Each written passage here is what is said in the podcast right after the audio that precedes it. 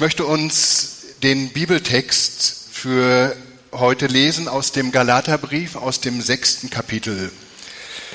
Das sind einige Verse aus dem Kapitel, die ich so in einer bisschen lockeren Reihenfolge hintereinander gestellt habe.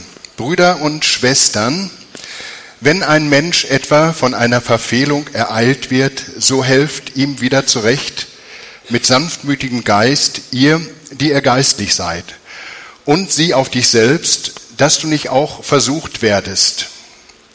Einer trage des anderen Last, so werdet ihr das Gesetz Christi erfüllen.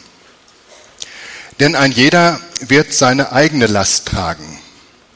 Seht, mit wie großen Buchstaben ich euch schreibe mit eigener Hand.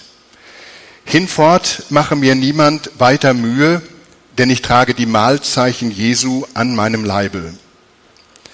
Die Gnade unseres Herrn Jesus Christus sei mit eurem Geist, Brüder und Schwestern. Amen.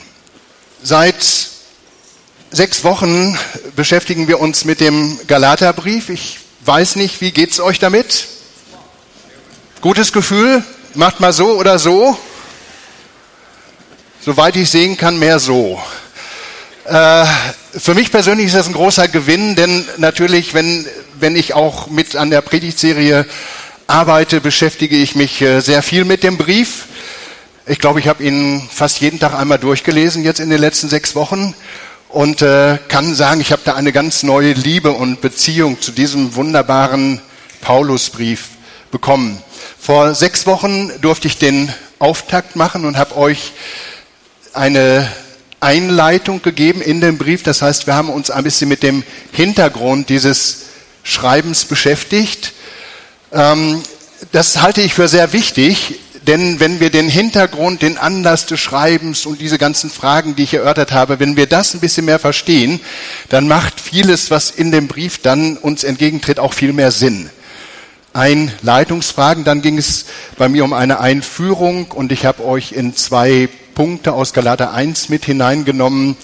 Wir haben Angriff und Verteidigung gegenüber dem Apostel und dem Evangelium besprochen und haben den Evangeliumsbegriff ein bisschen miteinander behandelt.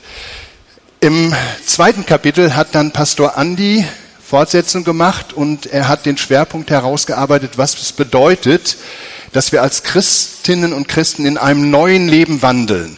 Also wir haben neues Leben bekommen von Gott durch Jesus Christus und wir üben uns ein, in diesem neuen Leben uns zu bewegen. Und äh, ich werde sicherlich auch die Geschichte nicht vergessen, was Pastor Andy mit seinem Sohn Justin im Kino erlebt hat. So wie es einem gehen kann, wenn man im falschen Film sitzt. Wer das nicht gehört hat, ihr könnt alle Teile der Predigtserie in unserer Mediathek nachhören. Kapitel 3 war dann Pastor Konstantin Kruse, wir nennen ihn liebevoll Konsti, hier bei uns. Konsti hat eine ganz besondere Art.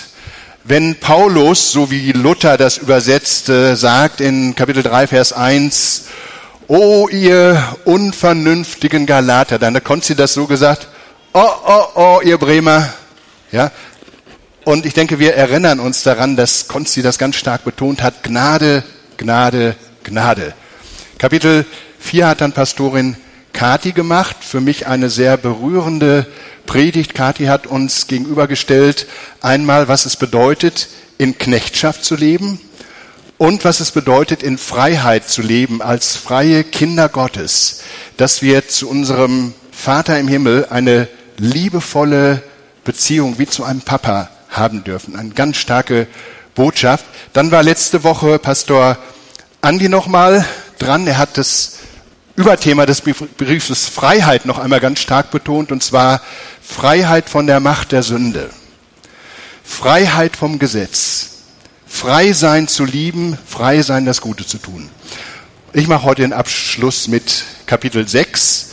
Meine Predigt heute hat wieder zwei Hauptpunkte.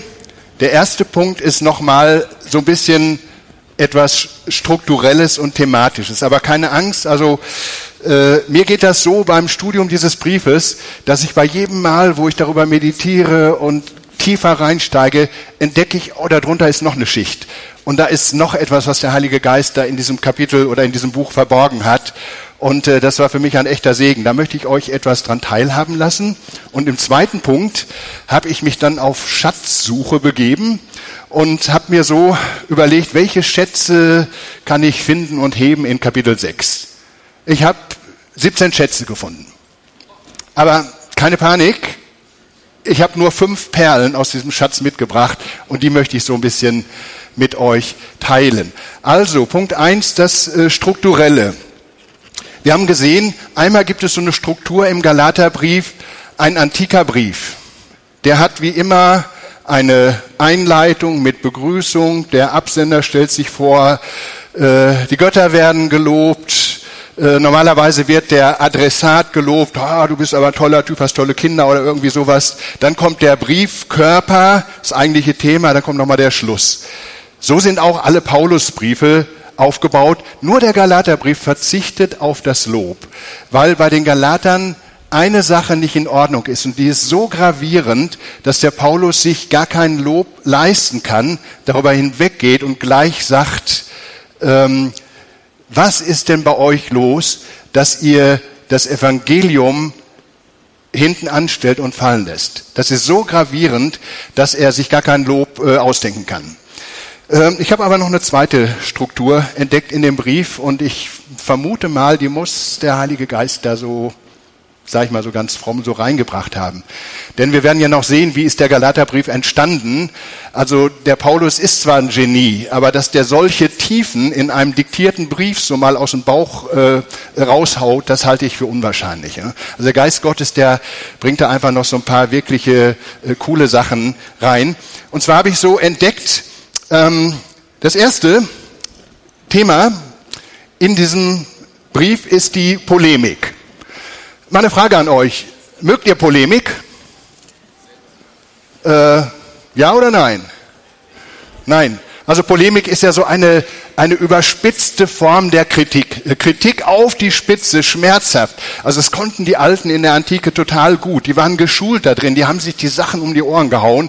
Und die Gegner des Paulus haben mental auf ihn eingedroschen. Und Paulus war auch nicht ohne, der hat auch fleißig zurückgeschossen. Da gibt es so fünf, sechs Sachen, das würde, hat Paulus gesagt, das würde ich mich nicht trauen, so in der Gemeinde zu sagen.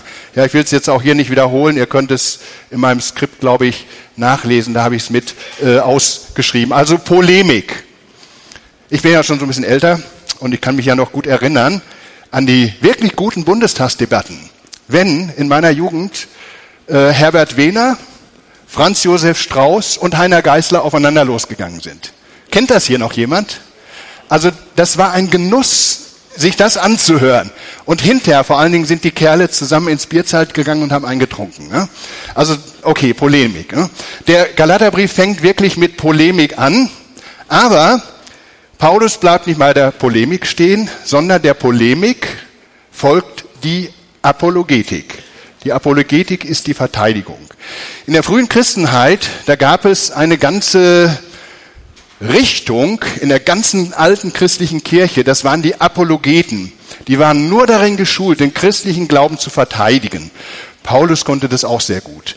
Also nicht nur aufeinander eindreschen, das haben die damals so mal gemacht, sondern auch sachlich den Glauben begründen und verteidigen. Aber der Galaterbrief bleibt da nicht bei der Verteidigung des Amtes und des Evangeliums stehen, sondern nach der ähm, Apologetik folgt die Dogmatik. Und die Dogmatik ist die gut begründete biblische Lehre, auf die wir unseren Glauben aufbauen können. Ganz, ganz wichtig. Er entfaltet zum Beispiel im Galaterbrief die Lehre von der Rechtfertigung durch den Glauben. Die biblische Lehre. Für uns FCB, wir haben viele neue Leute, die zur Gemeinde dazukommen, ist die Gründung in der biblischen Lehre, in der christlichen Dogmatik extrem wichtig, denn worauf soll unser Glaube ruhen, wenn nicht auf der Bibel, auf dem Wort Gottes und auf einer gesunden Dogmatik? Aber, Phil, du wirst mir zustimmen, aber Dogmatik ohne Pneumatologie ist auch nichts. Pneumatologie ist die Lehre vom Heiligen Geist. In Kapitel 5 macht der Paulus mit der Lehre Schluss und spricht vom Leben im Geist, von der Freiheit des Geistes, von der Frucht des Geistes. Denn äh, der Buchstabe alleine, Orthodoxie, Rechtgläubigkeit, das kann sogar richtig langweilig, einschläfern und sogar tödlich sein. Es braucht diesen Funken, diesen Heiligen Geist, diese Bewegung, diese Kraft, dieses Feuer des Heiligen Geistes. Und ich ersehne mir das und ich sehe das auch in der Gemeinde, dass zusätzlich zu dem, was Menschen mit Jesus erleben, Errettung, Befreiung, Heilung, gegründet werden in der Lehre, dass das Feuer des Heiligen Geistes an zu lodern fängt. Und das möchte ich noch viel, viel mehr sehen dass wirklich wir davon reden, dass die Stadt vielleicht davon redet und sagt, also in der FCB, da ist was los, da passieren Dinge, da werden Menschen, die sind verändert plötzlich und da sind Kranke gesund geworden und da war einer, der lag da schon tot und er war plötzlich wieder lebendig. Also ich wünsche mir das. Pneumatologie von ganzem Herzen. Das nächste Thema im Galaterbrief. Aber, aber, wisst ihr, wir Pfingstler sind gut in der Pneumatologie. Und wir mögen das so richtig, unser geistliches Surfbrett rauszuholen und auf den Wellen des Heiligen Geistes zu reiten. Ja, und da finden wir das so cool und sagen, ah, es ist so schön im Heiligen Geist. Und wir könnten manchmal uns so richtig schön so um uns selber drehen und so surfen und wir sind so happy clappy, so gut drauf. Darum sagt Paulus, Leute, Kapitel 6, da geht's um die christliche Ethik um das rechte Verhalten. Alle Pneumatologie muss in einer guten christlichen Ethik münden. Und christliche Ethik heißt, ich verhalte mich gut mir selber gegenüber. Ich achte gut auf mich selbst. Ich verhalte mich gut meinen Mitgeschwistern in der Gemeinde gegenüber und äh, laufe dann nicht durch die Church so wie die Axt durch den Wald, sondern ich, ich äh, bemühe mich einfach ein gutes Verhältnis zu haben und liebevoll mit meinen Glaubensgeschwistern umzugehen. Und christliche Ethik bedeutet auch, dass Menschen, die außerhalb der Gemeinde stehen, an dem, wie wir miteinander umgehen, vielleicht erkennen können, irgendwas macht einen Unterschied. Irgendwas ist anders. An der Liebe, sagt Jesus, wird man erkennen, dass ihr meine Jünger seid. Darum ist neben der Pneumatologie die christliche Ethik auch noch wichtig. So, jetzt habe ich natürlich noch ein bisschen tiefer gegraben und habe gesehen, wow, ich kenne den Galaterbrief seit 45 Jahren, aber ich habe noch nie die dritte Schicht, die darunter liegt, entdeckt. Äh, ich habe nämlich einen Rahmen entdeckt.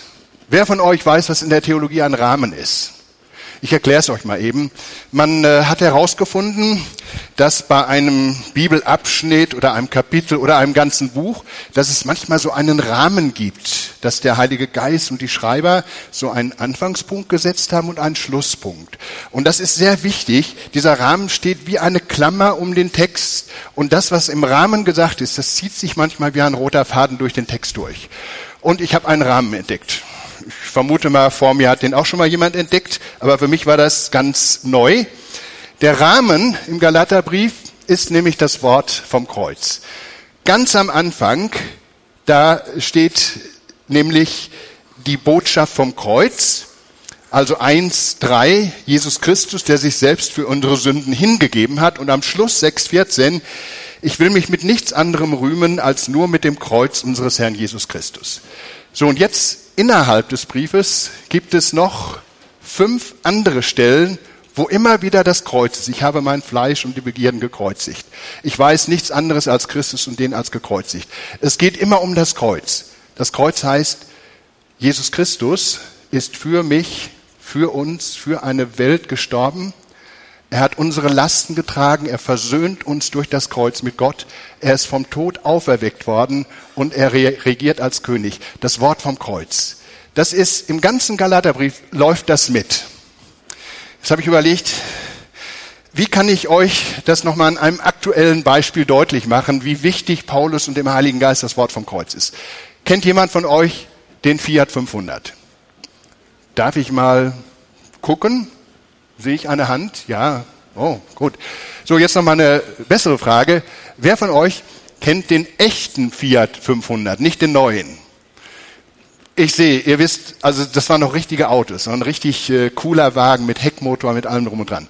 So, beim alten Fiat 500, 60er Jahre, da sagt man, wenn man den Luftfilter auswechseln wollte, der ist an einer Schraube befestigt und wenn du da nicht aufpasst bei dieser Schraube und drehst da zu schnell raus, dann fällt unten der Motor raus. Ja, weil diese Schraube, die ist extrem wichtig und wenn du die Schraube wegmachst, einfach so, dann fällt das ganze Teil auseinander. Und so habe ich gedacht, ist das mit dem Wort vom Kreuz im Galaterbrief. Nimm das Wort vom Kreuz aus dem Evangelium weg und das Ding fällt auseinander. Ja, deswegen ist es unwahrscheinlich wichtig. Unterschwellig geht es Paulus vor allen Dingen immer um das Kreuz. Ja, also gut, äh, wir wissen, Jakobus geht es um einen tatkräftigen Glauben, Petrus geht es um Kirchenstruktur, Johannes geht es um die Liebe, Paulus geht es um das Kreuz. Also denken wir, so kann man sich vielleicht merken, Fiat 500, pass auf, dass nie aus deinem Glauben das Kreuz verschwindet, denn dann ist die Gefahr, dass alles auseinanderfällt. Erster Punkt abgearbeitet. Zweiter Hauptpunkt. Ich möchte euch fünf meiner Perlen präsentieren, ähm, die ich im sechsten Kapitel gefunden habe. Und da machen wir jetzt so ein bisschen Exegese, also wir gehen in den Bibeltext rein, wir gehen in die Sprache rein. Und äh, ich weiß noch, am ersten Gottesdienst hörte ich hier und da, ja, coole Predigt, aber man muss immer Fremdworte benutzen. Äh, seht mir das nach. Ja, ich werde ein paar griechische Worte benutzen, ich erkläre sie aber auch, weil die Bibel ist nun mal ursprünglich in Griechisch geschrieben. Und wenn wir das ursprünglich verstehen und umsetzen und deuten, dann äh, können wir vielleicht näher an das rankommen, was der Heilige Geist uns so sagen will. Also ich benutze ein paar Fremdworte, aber ich erkläre sie auch. Erste Perle. Fehltritte. Ihr merkt schon, es wird spannend. Fehltritte. Brüder und Schwestern, wenn ein Mensch etwa von einem Fehltritt oder Verfehlung ereilt wird, so helft ihm wieder zurecht mit sanftmütigem Geist, ihr, die ihr geistlich seid. Und sieh auf dich selbst, dass du nicht auch versucht werdest. Normalerweise hat die Bibel für Sünde, Fehlverhalten ein Wort, das in der Regel benutzt wird. Das habt ihr sicherlich schon mal gehört, das ist das Wort Harmatia, das heißt Zielverfehlung. Also wenn die Heilige Schrift von Sünde redet, dann meint sie eigentlich jetzt nicht so irgendwie so moralische Sachen in erster Linie, sondern sie meint, ein Mensch, der in Sünde lebt, der geht an dem Ziel, das Gott in Christus für uns hat, vorbei. Ja, der lebt ohne Gott am Ziel vorbei. Und die Bibel nennt das Hamatia, Zielverfehlung, Sünde. In unserem Vers, Galater 6, Vers 1, da steht aber nicht das Wort Hamatia, sondern da steht das Wort Paraptoma. Und Paraptoma heißt genau übersetzt so etwas wie ausrutschen, ausrutschen. Ja, also da in Palästina, wo oder Kleinasien, wo der Text entstanden ist, da gab es so nicht wie bei uns hier in Norddeutschland so Schnee und Eis, äh, aber da konnte man, sagen wir mal, auf einem äh, gebirgigen, steilen, steinigen Pfad konnte man, wenn man im Moment nicht aufpasst, ausrutschen und auf die Nase fallen. Konnte sehr, sehr schmerzhaft oder auch gefährlich sein. Bei uns vielleicht, wenn man im Winter auf die Straße geht, passt nicht auf, rutscht auf dem Eis aus, kommt zu Fall. Und das ist so das Wort, was hier benutzt wird, was jedem von uns passieren kann, dass wir einmal ausrutschen. Ich habe so gedacht, äh, passiert mir das einfach äh, eigentlich noch, rutsche ich noch mal aus? Nein, ist mir schon 20 Jahre nicht mehr passiert. Quatsch. Also äh, jeder Mensch wird von einem Fehler übereilt und rutscht einmal aus. Wichtig ist, dass wir nicht liegen bleiben. Wichtig ist, dass wir wieder aufstehen, dass wir mit dem Herrn weitergehen. Also ausrutschen tun wir. Und meistens ist das so, wie der Paulus das hier sagt, wir werden von einem Fehler übereilt. Vielleicht eine Angewohnheit, die hatten wir schon hinter uns gelassen. Jetzt holt uns das plötzlich wieder ein. Oder eine Charaktereigenschaft, Jähzorn äh, ein böses Wort sagen, hinter dem Rücken reden, irgend so etwas vielleicht, haben wir eigentlich schon eingesehen, haben wir hinter uns gelassen und wir rutschen aus, weil wir nicht aufpassen und äh, werden von diesem Fehler übereilt. Prolemte ist das Wort dafür. Wir werden überholt, überrascht, übereilt, eingeholt von einem Fehler, rutschen aus und kommen zu Fall. Kann passieren. So, es hat dieses Wort Polenta, hat aber noch eine andere Bedeutung, die finde ich ein bisschen schwierig. Ja? Man kann das auch übersetzen, wenn jemand von euch bei einem Fehler erwischt wird. Wie findet ihr das? Also ich finde sowas immer sehr peinlich. Ja? Also wenn ich bei etwas erwischt werde. Aber kann natürlich passieren. Äh, erwischt wird man vielleicht, wenn, wenn man so eine Art, Art Doppelmoral lebt. Also wenn man vielleicht nach außen hin gerne etwas anderes darstellt, als man innerlich äh, schon ist. Und ich sage mir so, ich bin lieber ehrlich und stehe zu meinen Macken, äh, als etwas anderes darzuspiegeln, was ich noch nicht äh, in Wirklichkeit bin. Sonst kann ich vielleicht auch erwischt werden und man sagt, oh, der Uli, also der, den habe ich eigentlich immer äh, ganz anders in Erinnerung, ne? dass der da so ein Verhalten an den Tag legt, also so erwischt werden. Aber kann uns alles einmal passieren, wir werden von einem anderen bei etwas erwischt. Wie gehen wir damit um? Wie gehen wir damit um? Wenn wir von einem Fehler ereilt werden, jemand anderes dabei sehen, der hat einen Fehler gemacht, wie gehen wir damit um? Man kann natürlich sagen, zu drei Geschwistern hingehen und kann sagen, du lass uns mal für Ingrid beten, so, da habe ich gesehen, ne, die, äh, was weiß ich, ja, die hat irgendwie so ein Verhalten an den Tag gelegt, das war nicht so gut. Äh, ich arbeite schon seit Jahren ganz hart daran, dass ich so etwas überhaupt nicht mache. Das mir vollkommen abgewöhne, mit Dritten über jemand anderen zu reden. Grundsätzlich überhaupt nicht. Wenn ich meine, ich muss reden und ich muss meine Klappe nicht halten, dann gehe ich zu der Person hin und sage, du, kann ich mal mit dir reden? Da ist etwas, das macht mir Schwierigkeiten, vielleicht liege ich auch verkehrt. Immer zu dem anderen persönlich hingehen und durch ein Gespräch vielleicht Dinge klären und nicht hintenrum reden. Da gibt's äh, für dieses Zurechtbringen, bringt ihn als Geistliche zurecht, da gibt's auch ein schönes Wort, das heißt katatizite, äh, zurechtbringen. Das ist ein klasse Wort. Denn das äh, benutzt man im Altertum in der Medizin. Also jemand ist äh, hingefallen, hat sich ein Knöchel gebrochen oder verstaucht, geht zum Arzt und der Arzt renkt das ein, das tut ein bisschen weh und äh, schient das, damit das heilen kann. Dann nimmt man dieses Wort zurechtbringen. Oder, wir kennen so Stellen, Johannes und Jakobus saßen am Ufer und flickten ihre Netze. Da steht das gleiche Wort. Also Netze flicken. Ein Netz ist beschädigt, muss geflickt werden. Es wird wieder zurechtgebracht. Oder wenn eine Mauer eingerissen war und die musste repariert werden, die Mauer wird wieder zurechtgebracht. Das heißt, dieses Zurechtbringen, jemand hat einen Fehler gemacht, wie gehe ich damit um? Immer zurechtbringen, immer wiederherstellen, immer heilen, immer wieder in Ordnung bringen. Haben wir das? Das ist die Zielrichtung. Ja, und dann sind wir auf einem guten Weg. Dann können wir in der Gemeinde gut mit Situationen, Fehlern, die uns allen passieren, äh, umgehen. Also bringt ihr die Geistlichen das sind nicht die Pastoren, sondern alle Christen in der Bibel, wisst ihr.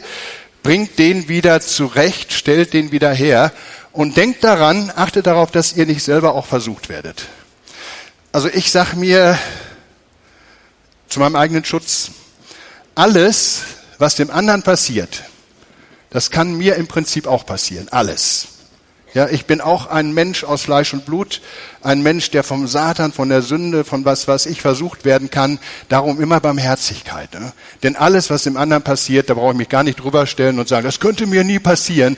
Alles kann mir auch passieren. Denn da sagt Paulus, denkt daran, bringt ihn zurecht im Geist der Sanftmut und denkt daran, dass ihr nicht selber auch zu Fall kommt. Die zweite Perle, einer trage des anderen Last, so werdet ihr das Gesetz des Christus erfüllen. Jetzt geht es um Lastentragen. Ähm, also ich wünsche mir manchmal ein Leben mit etwas weniger Belastungen. Äh, ich habe mir auch schon mal so gedacht, wenn ich so Stress habe, Belastungen habe, äh, oh, heute Abend noch Vorstandssitzung in der Gemeinde. Hm. Jetzt muss ich mir auch noch mit den Lasten anderer auch noch beschäftigen. Also eigentlich, ja, Paulus sagt, traget einander die Lasten. Traget miteinander die Lasten. Und im Grunde genommen ist doch so, dass in der Gemeinde, äh, ich sehe das als eine große Chance, dass das eine Gemeinschaft von Menschen ist, wo wir miteinander Dinge tragen können. Was wäre denn mit unserem kleinen David, von dem wir gehört haben, der so krank war, wenn die Eltern alleine stehen würden mit so einem Problem. Also ich habe auch drei erwachsene Kinder und wir haben auch ganz schöne Krisen und Dinge durchmachen müssen und für mich was für ein Gewinn, wenn ich in der Gemeinde zu vertrauenswürdigen Geschwistern hingehen kann, kann sagen, kannst du uns eine Zeit im Gebet unterstützen und begleiten. Alleine schaffen wir das nicht, weil es gibt Lasten, die kann man nicht alleine tragen. Eine schwere Krankheit, der Verlust eines lieben Menschen, vielleicht eine Trennung, eine Partnerschaft zerbricht. Wie gehen wir in der Gemeinde damit um? Grenzen wir aus oder versuchen wir auch in einer solchen Situation Lasten gemeinsam zu tragen, Lasten, die ein Mensch nicht alleine tragen kann. Es gibt da ein schönes Wort für, äh, das Paulus da benutzt, das heißt Barré und Barré ist eine Last, die zu schwer ist für einen. Die Barré kann man nur gemeinsam tragen. Es gibt Dinge im Leben, die kannst du nicht alleine schultern. Wenn du das versuchst, gehst du vielleicht kaputt daran, nimmst du Schaden. Aber in der Gemeinde zusammen kann man das schaffen. Traget miteinander die Lasten, so werdet ihr das Gesetz Christi erfüllen. Das, wenn, wenn man da mal drüber nachdenkt, das Gesetz Christi erfüllen, wie tue ich das, was Jesus sagt? Wie erfülle ich das Gesetz Christi? Paulus sagt, tragt miteinander die Lasten tragt miteinander die Lasten. Dann werdet ihr das tun, was Jesus von euch möchte. Das finde ich ganz, ganz stark. Ja? Das äh, zeigt mir auch, wenn ich mal etwas für andere in der Gemeinde tue, wenn ich mittrage, bin ich im Zentrum von Gottes Willen. Tragt einander die Lasten, so werdet ihr das Gesetz des Christus erfüllen. Eine tolle Perle, die mich persönlich sehr, sehr angesprochen hat. Die dritte von fünf, da sagt Paulus, denn jeder, in 6 Vers 5, wird seine eigene Last tragen. Also es gibt Lasten, die können wir nur gemeinsam tragen und es gibt Lasten, die können wir nur alleine tragen. Was sagt ihr dazu? Ist da was dran? Also ich glaube das. Ich habe gründlich über diesen Text gearbeitet, drüber nachgedacht und ich finde, das stimmt. Ne? Und was ich brauche, ist die Weisheit, das eine vom anderen zu unterscheiden. Ja, es gibt Lasten gemeinsam tragen, Barré, und es gibt Lasten, die muss ich alleine tragen. Und wenn ich meine Last, die mir aufgebürdet ist, wo ich mit klarkommen muss, die der Herr mir auflegt, der Herr legt uns eine Last auf, aber er hilft uns auch, Psalm 62, ähm, wenn ich die nicht alleine trage, sondern immer wieder zum anderen hingehe und sage, oh, mir geht das schon wieder so schlecht und ich habe da und ich muss da, ich, ich kann auch Leuten ganz schön auf die Nerven fallen. Ne? Und äh, das grenzt manchmal schon an Selbstmitleid. Ne? Wenn ich also jede Sache, durch die ich mich auch mal selber durchbeißen muss, wenn ich die immer wieder breit treten muss. Also Paulus sagt, jeder wird seine eigene Last tragen.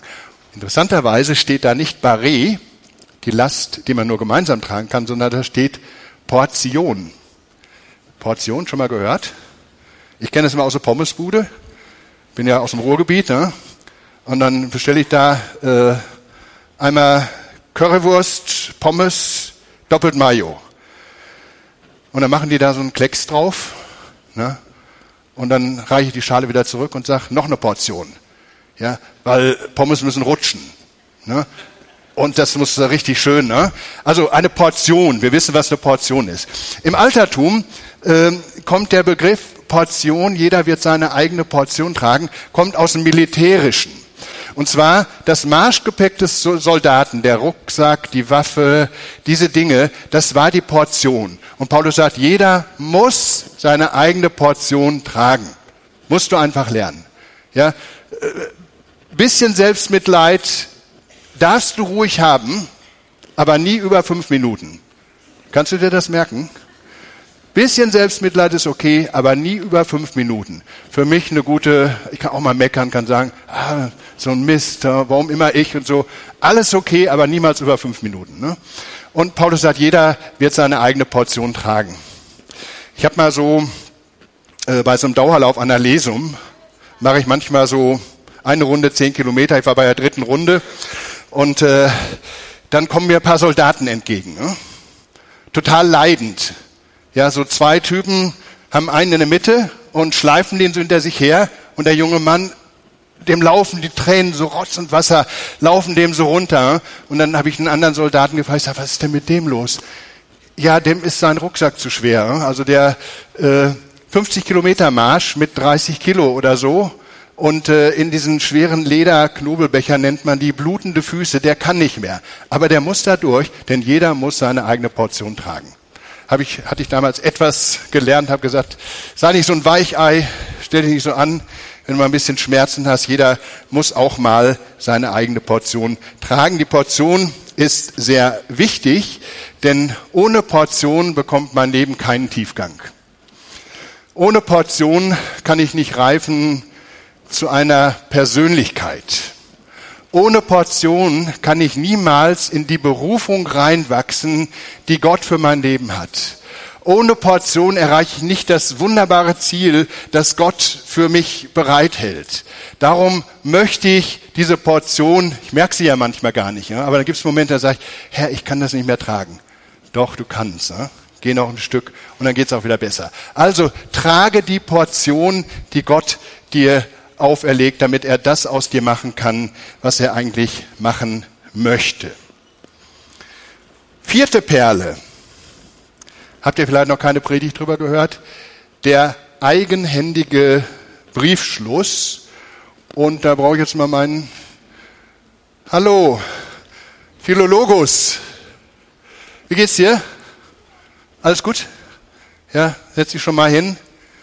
Komm dann gleich zu dir, ich muss nur noch mal eben was erklären. Das ist Philologus, das ist mein Schreiber.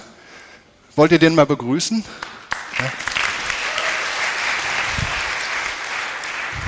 Das, auch die Schreiber haben heute schon Smartphones, also ganz, ganz modern. Ne? Äh, so ein Schreiber kann man übrigens mieten, so ungefähr 20 Euro die Stunde. Und weil ich mit dem Schreiben nicht so ganz fit bin, habe ich so Philologus, meinen Schreiber, mit dabei. Du schreibst dann schon mal mit, kennst das ja wie gewohnt, wie immer. Also, der eigenhändige Briefschluss, vierte Perle. Seht, mit wie großen Buchstaben ich euch schreibe mit eigener Hand in den 13 Paulusbriefen, da steht das ähm, viermal drin, dass der Paulus einen Schreiber gehabt hat.